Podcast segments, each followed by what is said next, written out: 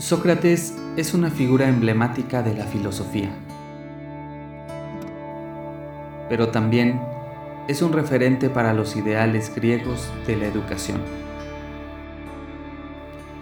Pues es gracias a sus enseñanzas que nos llegan a través de Platón que sabemos que parte de sus ideales se componen de tres características muy importantes.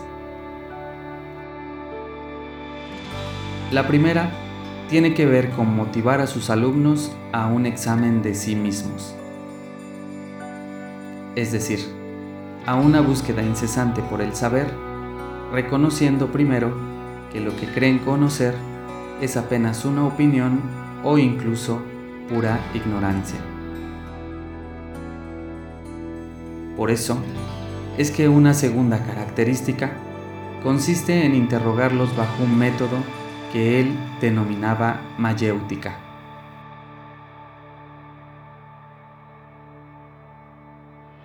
Una última característica de su filosofía radica en que, mientras interroga a sus alumnos para encontrar juntos nuevos saberes, también los está motivando a una búsqueda de sí mismos.